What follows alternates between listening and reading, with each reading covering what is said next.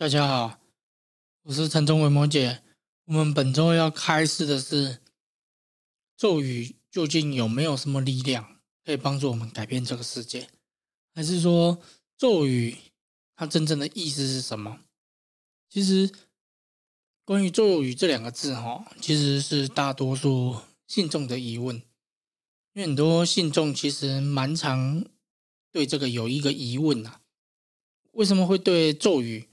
有一个疑问，因为普遍哈，大家的认知就是觉得说啊，我练个咒啊，我可能就可以去改变什么，我可能就会点石成金，还是我可能就像哈利波特一样喷火啊，还是说我也可以做这个扫把在天空这样飞来飞去，像做这个扫把，这个女巫类的，算是在西方的一个很典型的例子，就是女巫会做扫把在飞。那在我们佛教呢，大多数人好像觉得说啊，念这个咒语啊，好像可以沟通一些鬼神啊，还是佛菩萨的力量，来帮助我们改变生活中面临的这些事情。或者有一些人就问：哎，法力加持的物品，像他们在念的那些咒语，是不是可以赋予这个东西？因为法力加持过嘛，啊，这些咒语他就把力量。加注在上面，所以都会有一些开运小物啊、招财小物，还是什么东西之类的，就是就是看那些在卖的人他们怎么去塑造这个东西的故事。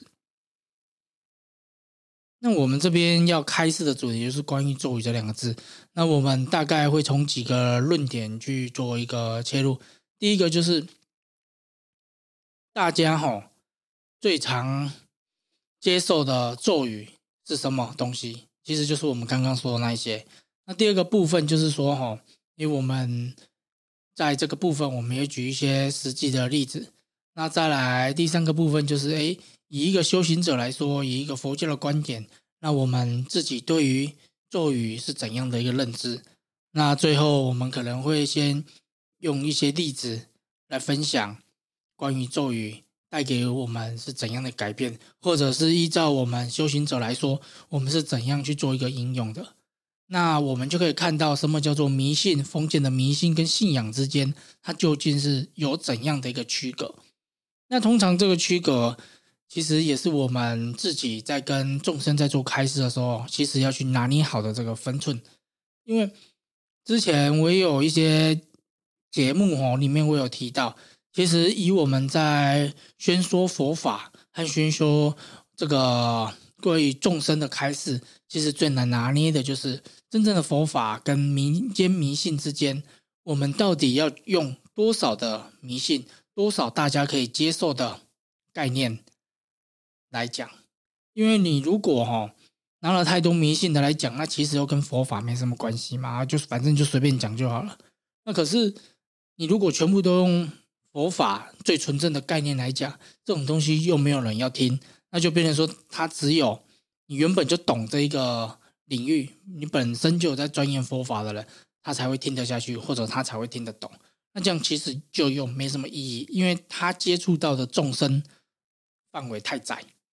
那所以哈，今天我们说的这个咒语，其实也是对我们自己来说，也是以怎么说的一个训练呐。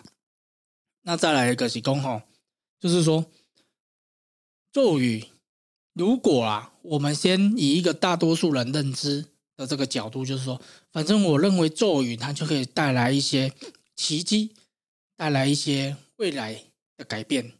那如果真的可以满足这一个概念的话，因为我们认为的咒语就是可以改变嘛，魔法嘛，就是可以改变任何不可逆的事情。好，我们如果以疾病来说好了，疾病也算是大家比较常听到的。以最近的这个武汉肺炎来说，那其实很简单啦。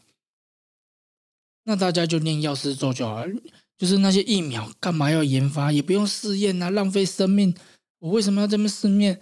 那我就随便拿一碗那个土豆，还是拿一碗绿豆汤，我就每天在那边给他加持药师咒就好，就每天加持，集全世界的力量。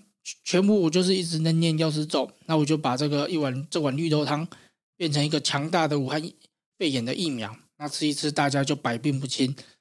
然后可以也可以化解癌症，然后可以可以抗衰老，那大家就念药师咒就好了嘛。可是你觉得这有可能吗？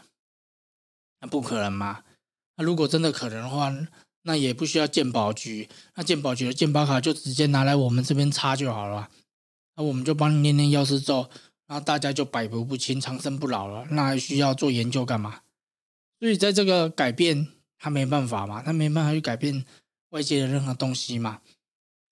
那我们看到的，不管是火影忍者还是什么，啊，都可以说什么沟通天雷地火啊，还是干嘛啊？你调得动吗？你可以用吗？也没办法。我还记得哈，我在国中的时候。那时候有一本漫画叫《第一神犬》呐，《第一神犬》哈，我不知道大家有没有听过啊？但基本上只要男生有在看漫画的，应该都一定有看过啊。那这时候哈，我印象中很深刻，就是他那个主角有一幕，就是在他就在一个大树底下，那他做的一个训练就是说哈，树不是都会掉叶子吗？会有一些枯叶还是干嘛？那我们就是这些叶子。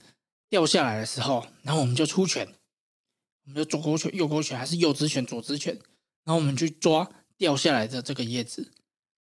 那我印象中，他一次好像不知道可以一次抓六个叶子，还是几个叶子？一出拳出去回来就六个叶子。然后我们那时候就跟同学啊，就国中同学嘛，然后大家就在那边练习。然后喂，就是我们就是去那边摇树嘛，还是？直接用撒的，那我们就是在怎么出拳怎么出拳，然后我们顶多就是抓一个叶子、两个叶子，好一点的三个叶子。那怎么练？那时候下课就是在那边练做这个叶子。然后后来我们那时候就认识一个，就是后来啊长大之后，好像大学哦，我印象中应该是大学，我们就认识了一个拳击社的人，就一个也是前面的国手嘛，就是。然后我们就问他：“你有没有做过这个练习？就是那个直犬出去回来再抓这个叶子。”他说：“有啊，他们那时候也蛮盛行这件事情的，但是也没有人曾经一次好像抓到六个。那时候我们就知道，哎，漫画就是漫画，电影就是电影。那为什么这些事情哈，它很容易变成说大家认知的这个主要的概念，就是因为。”他最容易接受嘛？因为其实像这些部分，哎，因为它很有渲染力，非常容易接受。你我问你，你现在在路边看到有一个人拿一个夹子那么夹面吃，你会觉得哎，就没什么大家夹面吃。你像有一个人拿一双筷子把一台那个连接车把它夹起来，你会不会马上要登头条了？因为不可思议嘛。那我们刚刚说的就是，不管是逻辑还是不管什么地方，你怎么切入？它绝对都是死胡同啊！那再来就是，究竟在我们的认为里面，哈，真正的咒语它代表什么意思？咒语在佛教的里面有一个字叫陀罗尼，它其实意思就是说，具有不可思议的事情，它会带来众多神奇的应验。而且，其实咒语，哈，它其实是上天给我们的一个保障啊，就是它是打开我们自己内心。的这个世界和沟通外界这些虚空、这些看不见的能量、看不见的世界，一个很强大的一个钥匙，你可以把它想成是一个万能钥匙啊！它就有点像是电子锁，哎，我们只要说出声音，用声音就可以解码。现在 i Apple 都用 Face ID 嘛，然后但是这个不是，它这个是用声音去解析这个世界的所有的概念。那为什么他可以做到这样子呢？为什么这个咒语它有这么多的神奇的事情？它的这个神奇的事情，我们第一个一开始说的是这个咒语，大家认为它可以改变外界的事情，就是非我们自己。可是，在我们佛教来说，这个咒语它是为了去改变我们自己的内心的烦恼，它是在。把我们内心所有不好的东西，我们作为一个转化、净化，让我们身体恢复一种祥和。像我们很常知道说啊，你我们要念咒啊，念大悲咒还是念什么咒？当我们在念的时候，它其实就有点像是一个进化的功用，它可以把我们全身从这个细胞和细胞，还有我们身上的奇经八脉各种的脉轮，全部作为一个最大程度的一个调动。那这些调动过程，我们就会去把自己所有不好的烦恼、所有不好的杂念，全部都把它净化掉。那我们在做这个净化过程，其实它就是一种内心的锻炼。通常在做这种内心的锻炼的时候，大概有几个方法。一个就是大家知道了吗？禅坐、打坐这一种。那还是说你自己有习惯在念咒？可是我们说的念咒，跟普通人在那念咒又是完全不一样。我们的念咒其实也是禅坐之一。为什么？因为我们是调，刚刚有说，我们是一心一意。调动全身和全部的心力，我们就专注在这个咒语上面，我们就专注在这个声音。只要你够专注，其实有时候很神奇，你可以感觉到这种讲话的这种音波的传输的感觉，和这个声音它打到你的皮肤上面的这种反弹的那种很细微、很细微的那个震动，震动在你的那些小毛发上面。诶，那个台语叫口摸啊。但是国语我不知道它叫什么字，就是反正个些皮肤顶管的些幼毛的啊，反正就是小毛发。那我们不管是念咒还是做这个禅定，在念这个咒语，在持这个咒，它就会产生非常强大的这个力量。那这个力量，我们从自己进化之后，那我们根据质量守恒定律嘛，还是这个水压高的水压一定会往低的水压去跑嘛。不管什么东西呀，当我们自己内心去做这个进化的时候，代表说我们原本内心是一个恒定的能量的时候，诶，我们去进化这些不好的，那我们身里面的身体本身，我们这个个空虚，它就会从外界，从这个虚空，从这个天空，从这个无量无际的宇宙，它去带来我们所需要的这个能量，回冲到我们身体里面来。我们自己就很像个电池啊，所以这个咒语就很像是一个充电器开关，充电器的开关哦。所以说，哎，我们这样在持咒这样念，它就可以让我们一个很大的程度的充电。所以为什么禅坐之后，哎，我们的身心很容易变得清明，很容易恢复一种很干净、很稳定，你会觉得自己很像是透明的那种感觉。如果我们用一个说法，就很像是洗完澡的那种打伤啊，就是那种干净的纯净感。但是这些咒语，它在调动这些能量的时候，我们刚刚有说嘛，它是一个钥匙，它同时又是一个能量的开关，充电的开关。但是最重要的关键在于说，这个咒语所带来的力量的当下，并不是那么的重要。最重要的是，当我们结束持咒的这个过程，我们念完这个咒语之后，那段完全静止的世界，完全没有任何的想法，也没有任何的过去、未来的思绪，那个是绝对静止的专注，那种是一个非常非常的就是定的一个状态。其实那个 timing 哈。就是一些时机啊，就是这个停顿点好了，在这个停顿点，其实是所有的修行，就是这种静止的修行，不管是禅坐还是在持咒这种过程，它最重要的就是最重要那个静止的这个状态。我们如何透过一个非常高强度的专注，非常持续性的长期修行，行走坐卧都是一样，只要。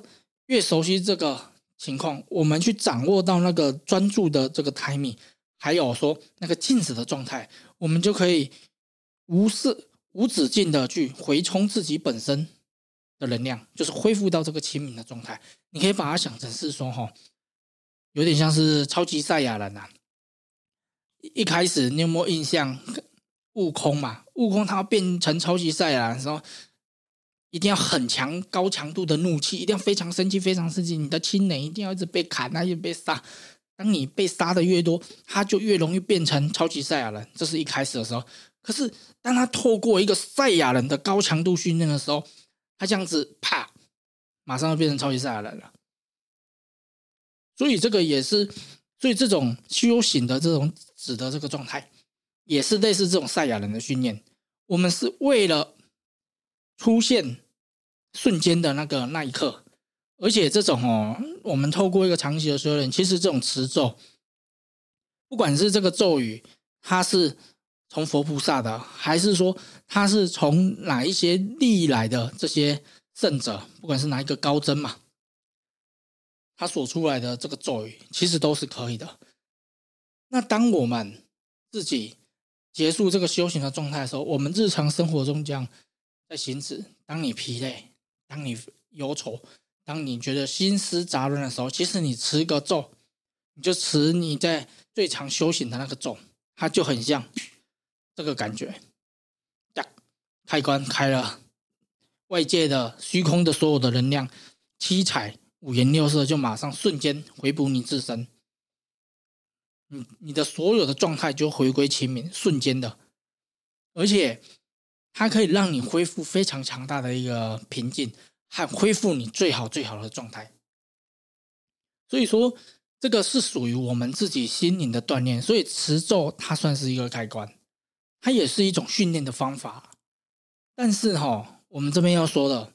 像以我自己，我第一我记得哈，我第一次在宣说佛法的时候，其实是在哎我们自己这边，因为我们自己这边那时候好像有七八个阿桑吧，就是那种欧巴桑啊，就是那种信徒，然后他们来，因为他们是突然来，然后那时候因为我也没有跟人讲过这些佛法，然后那时候我就哦，好好好，那时候我就去讲了。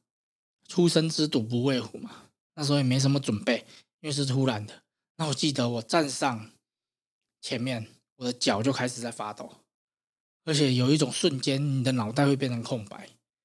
就是虽然只有几个人而已啊，可是那是我第一次在讲这些佛法。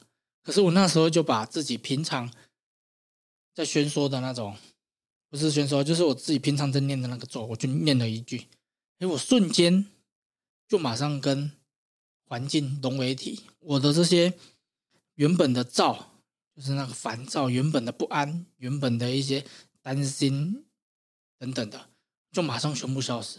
那我就变得非常的平静，非常的稳定，我就开始去讲，而且是一直讲下去，然后都没有停过。自己哦，诸如此类的这种现象是非常非常多。我也有那种，就是那一天很累。可是明明哎，我晚上又要再讲一场，真的是非常累。那有时候你早上很多事情忙忙忙忙到下午，其实你也都不太想讲，因为你自己的脑袋就很就很像那种一个面团，然后就是混在一起，而且还是面线泡了太多水浸太久，那种整个脑袋就糊在一起那种感觉。哎，你就稍微吃一下粥，那你就可以瞬间好像吃鲜豆一样，就补充一下能量，那你就马上恢复那种清明的感觉。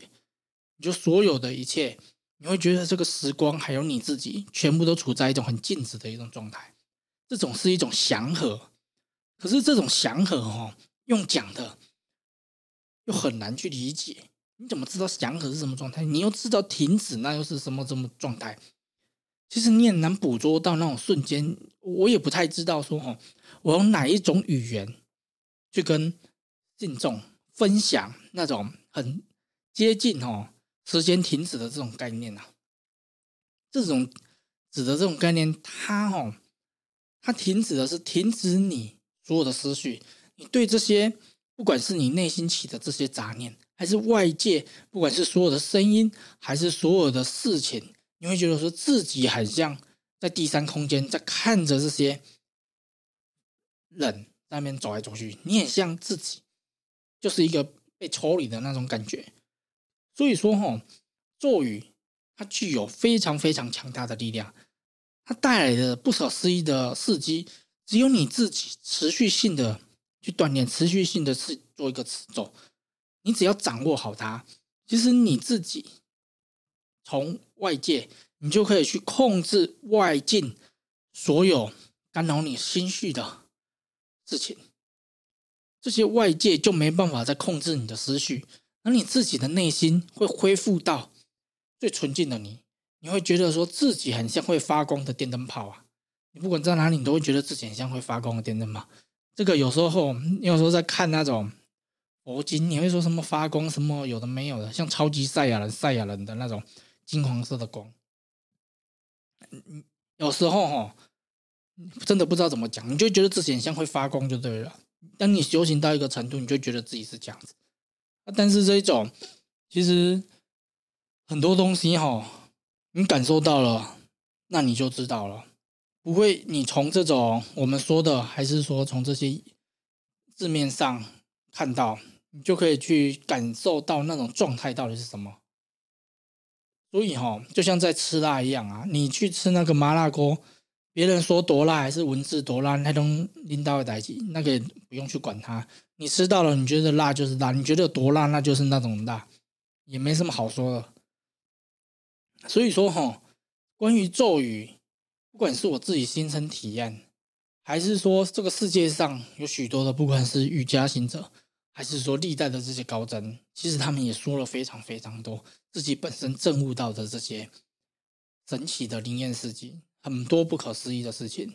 但是，它跟我们的信仰，我应该是说，哦我们的信仰跟一开始我们提到的大家封建迷信的那种说法，它是完全不一样的概念。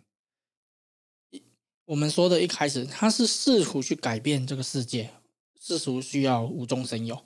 但是我们说的咒语，以我们佛教角度切入来说，它其实是自己内心打开的一种，就是我们有一把钥匙可以打开自己内心，它是去改变我们自己内心，就是去做我们身体的一种转化，或者你也可以把它想成说哦，它就是那种那个叫什么洗肾的啊，洗肾不是一台机器在那边过滤血中的那些不好的东西。那这个只是说哦，他在过滤我们这些看不见的内心里面的这些染污，去把它过滤掉，过滤掉，类似这种概念呐。但是哈，这种持咒，我们在持咒过程，我发现哈，有一些众生，有一些信中他们有提到，其实他们觉得就是这样在念念念念念，然后反正我就是念，然后念的爽我就爽，然后念的不爽啊我就不要念了。但是还是说他觉得自己啊心反应了的时候，我就要练一下心经，然后练一下金刚咒，还是他自己要练什么？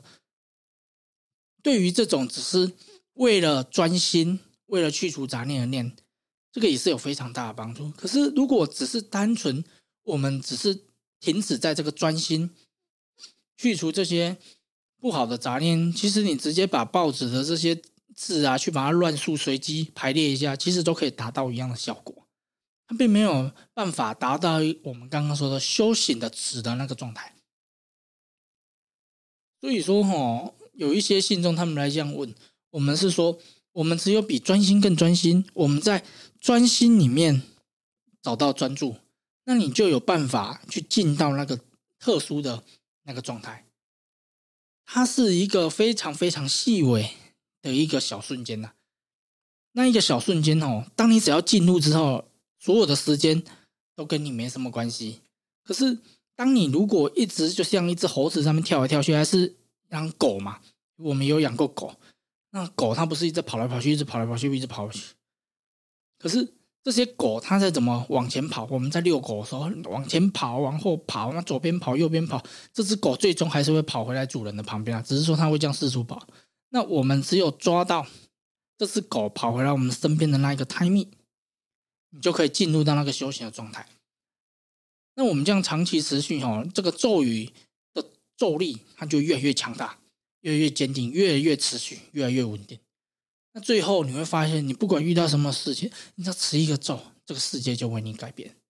那这个是哈，我们关于咒语的一个开示啊，也是我们自己的本身的一个体会。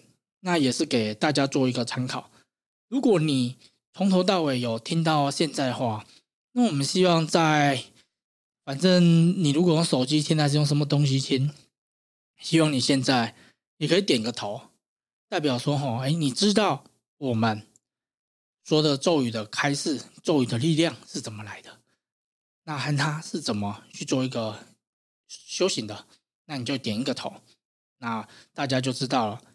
那最后，如果你觉得我们视频不错的话，你可以订阅，你也可以分享给更多身旁的人知道，这样子你自己本身也有福报。那如果你有任何问题，都可以写信给我们跟我们说，那我们也都会在针对性的去跟你们做开示。谢谢。